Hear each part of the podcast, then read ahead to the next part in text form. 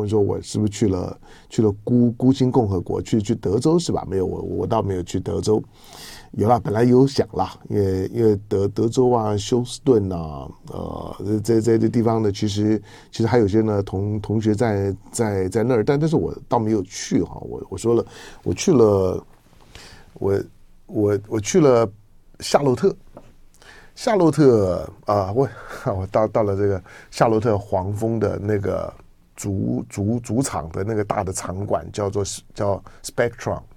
我对那个 Spectrum 的那个门门门口啊，那个那个场场馆旁旁边，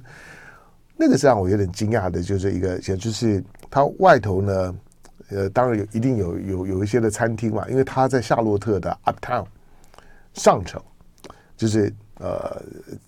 基本上大概就就这就是比较高级的区域。不过因为夏洛特本身，好，我用用一般口语的表达，它它。它已经比较黑了，比较黑就是说非非洲裔的人口呢，其实比例呢比较高，所以你会你会哎到这地方感觉上面好像到到一个很高级的非非洲社社区的感觉，呃，白人呢相相对呢少很多，那亚裔呢其实那更少，但是呢非洲裔呢很很多，哎，不过你我我不希望大家有刻板印象，你你可能会觉得哇那那那治安可能不好不，其实治安还不错的。可能比你想象中的什么芝加哥啦、旧旧金山啦这些地方呢都要好。那我。我凭什么说它好？但我去的也也只是夏洛特的那一块，其实夏洛特也还蛮蛮大的哈。反正能够能够能够养养一支呢直篮直直棒球队的啊，大大大概那个城城市大概都不会小了。那再大一点就养两支，像纽约可以养两支球队，旧金山可以养两支球队，LA 可以养两两支球队。就是你只要看它能够养几支球队，你就知道那个城市的规模如何。能够养两支球队的，就就就就是那 Super Cities。那如果养一支球队的，那就是 big cities。好，但是那如果不能养球队的，那多半大大大大概大概就相对来讲呢，就三三四线城市了。可是我说我我为什么凭什么觉得他这样？因为因为我半夜啊，半夜半夜去找去找吃的之后呢，一个一个你看一个一个孤老的亚亚裔的胖胖的男男人，一个人走在那，呃，在天天气冷啊，然后然后走在路上。虽然也还是看到呢，看到一两个呢来跟我呢讨零零花钱的游呃游民，但是那我也就这样走啊，然后去去找找找这个饭饭店，因为因为肚都肚子饿嘛，如果肚子饿呢，我跟他说，哎，有这这附近半夜还有啥好吃的？他说，嗯，要要要不然呢，等这要订 Uber 呢也订不到了。他说，哦，那在。在在在多远的两个两两三个街街口外外头的那个那个 Spectrum 的那样子一个一个附附近呢，还有一些餐厅，那那他们呢可能是二十四小时营也营业的，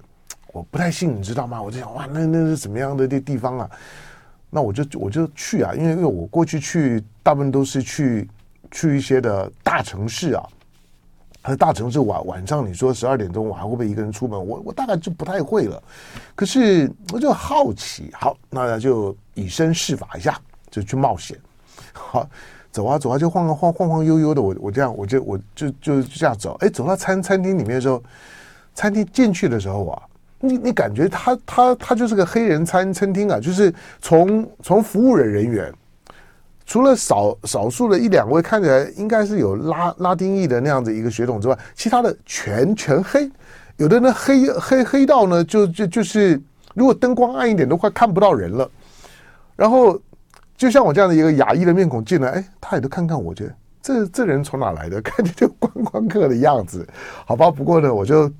我就我就就就是去啊，然后就吃啊，半夜啊一样啊，就反正。意大利面啊啥的就就就点啊，然后我还我还会去两次啊，半夜去两次。我一次我想说，这个当然没没有没有什么参参考的，就是说可参考性。我还我还我还去两次。好，那就总总体来讲吧，就就是跟我在芝加哥的那种感觉。芝芝加哥啊，芝加哥我的我的经验是，就是几乎从早到晚，连半夜啊。你都会不断的听到警车呼啸而过的声音，虽然虽然晚晚上了之后呢，去游去游河，你会你会你会你会觉得，哎，那个就是芝加哥，虽然天天气冷啊，那个都是零零零度左左右，可是那包括那个呃，川普大大楼嘛，啊，那反正在在在他的那个芝芝加哥的芝加哥河的那个边边上，然后呢，在芝加哥的那个那个 Magnif Magnif 啊，它叫什么 Magnificent Miles 的那个呃。那个华丽大大道上面，那就是它的一个精品大大大道嘛。那个那个 mile，那一一一 mile 全都是那些精精品店。你会你会看到景气的景气大概是是是比较差的，就是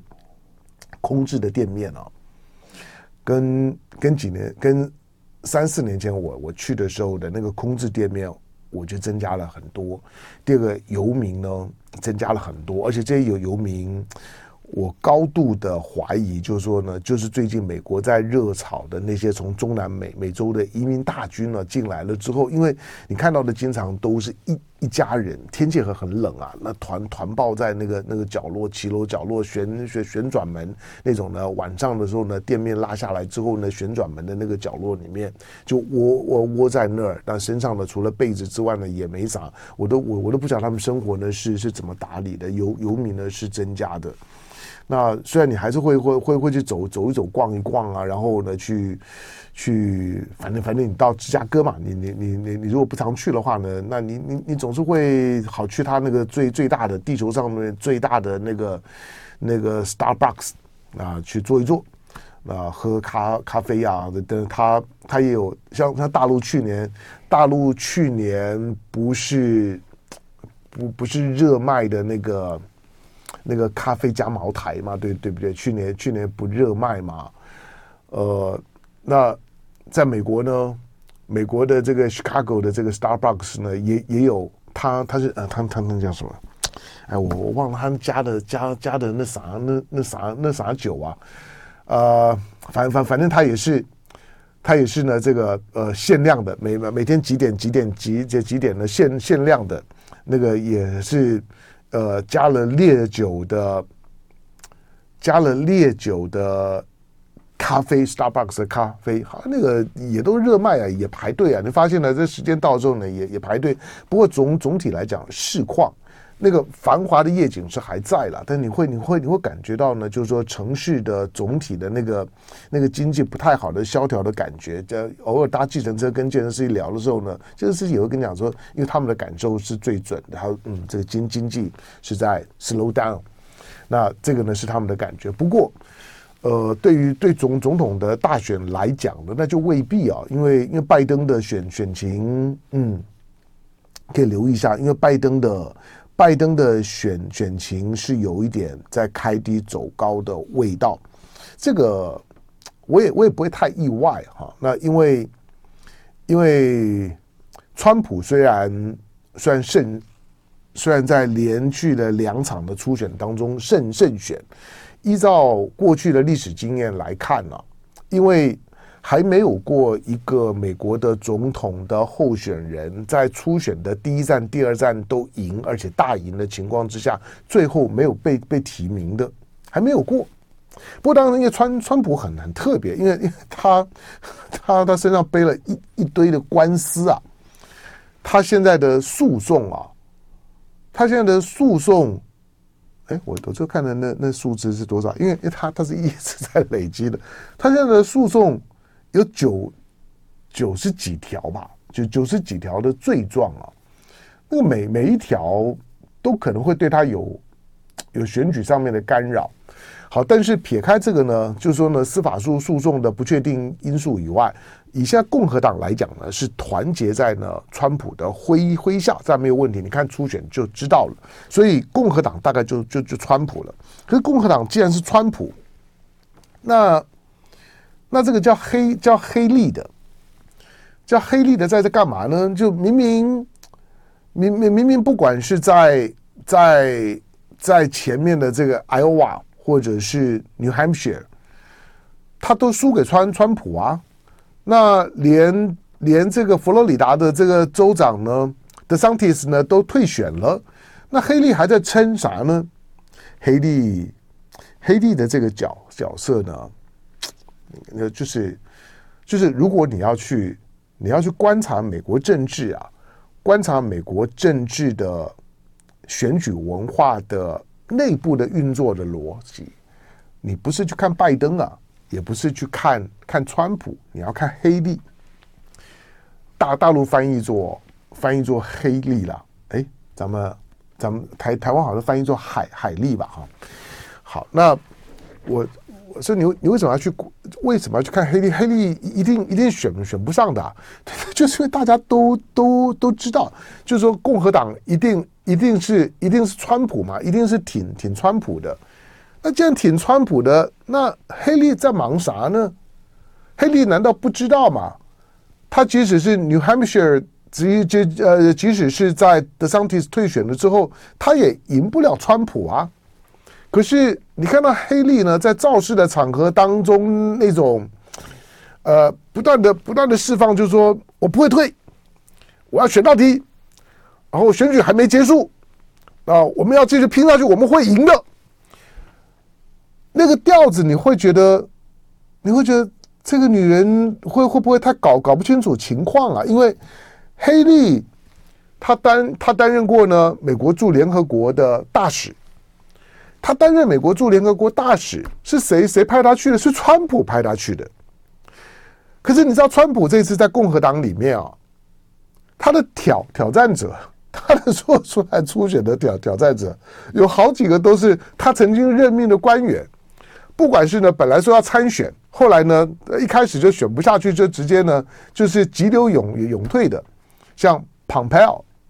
或者是呢他的副总统呢 Mike Pence，或者是呢这个叫黑利的，你看到呢清一色的，这都是过去川普当四年总统的任命的官员。结果呢，都成为川普的挑战者。看到川普要回来的时候呢，不但没有但是胡胡江啊，以迎川普。相反的呢，每个都呢跳都跳出来呢，要跟那川普尬一下的那味道。大家就觉得，那川普这个人到的到到底是当个领导人有多失败啊？就说为什么呢？他的这个下属呢，当过他下属的，看着呢他的老老板呢要回来了。因为因为川普就算这次再当选，他最多也就做四年而已，因为这是美美国的宪法的规定，那就让他当四年嘛。你黑你黑黑利也还年轻啊，干嘛一定要要要跟着川川普呢去搅这一局呢？你就知道川普他透露的是川普的领导，他的团队里面的那个气氛啊。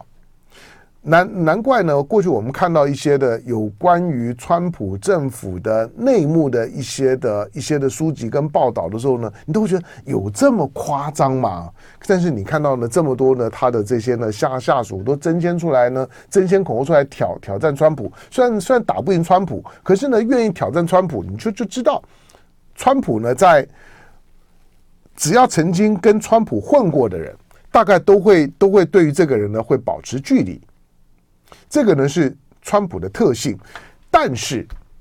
对于一般的支持他的选民就不是这样子想，支持他的选民就觉得啊，这个人超有魅魅力的，就共和党这个时候呢就需要像是这样的政治人物，所以呢，川普现在是现在是共和党的超人气的明星，不只是共和党。呃，甚至于呢，在民调当中呢，他也呢，他也他也超越了拜登。可是拜登呢，也选举呢也起步了，他也顺利的赢得了他的第一场的初选，而且呢也也大赢。那拜登呢的连任的姿态呢也很高，而且拜登的这个初选之后，你会看得出来，整个的民主党除了除了不太可能有挑战者之外，另外。民主党的那些的选票正在慢慢的复苏，在归队，尤其是两个主要的族族群，一个是妇女选票，还一个是非洲裔的选票。这两个选票在这次的初选之后啊，看起来都有都有都有醒过来的味道。那个醒过来的味道，你就不要低估啊，拜登的后续的动能，因为他是现任者，那再加上。美国的美国的经经济不差，我刚刚讲的芝加哥啊等等等，那个那个都还是都还是很直观的感受，在数字面上面就未必，数字面上面就算不是多好多好，分配面的表现也不好，可是它比预期中好，而且好很多。而且如果以美美国人的视角来看，他不要说跟呢美洲的其他的国家比，美美国经济算是超好，它跟欧洲国国家比那更好。那美国能够好好到呢，它的经济成成长率比中国大陆都还要好，那你就就不要想，那那那你你认为拜登的竞竞选连任会很困难吗？我不觉得啊，我我我一点都不觉得，就是说就是说董王呢就一定会会会会大赢。好，那我刚刚讲黑利啊，黑利黑利到现在为止还在选，美国的选举选不选退退不退，关键是钱。背后的金主，黑利不退，不不是代表黑利有多厉害，而是背后的金主不退。那背后的金金主难道不知道董王当选机会比较大吗？那为什么不不退呢？学问就在里面了。那个是共和党的金主在买保险。就爱点你 UFO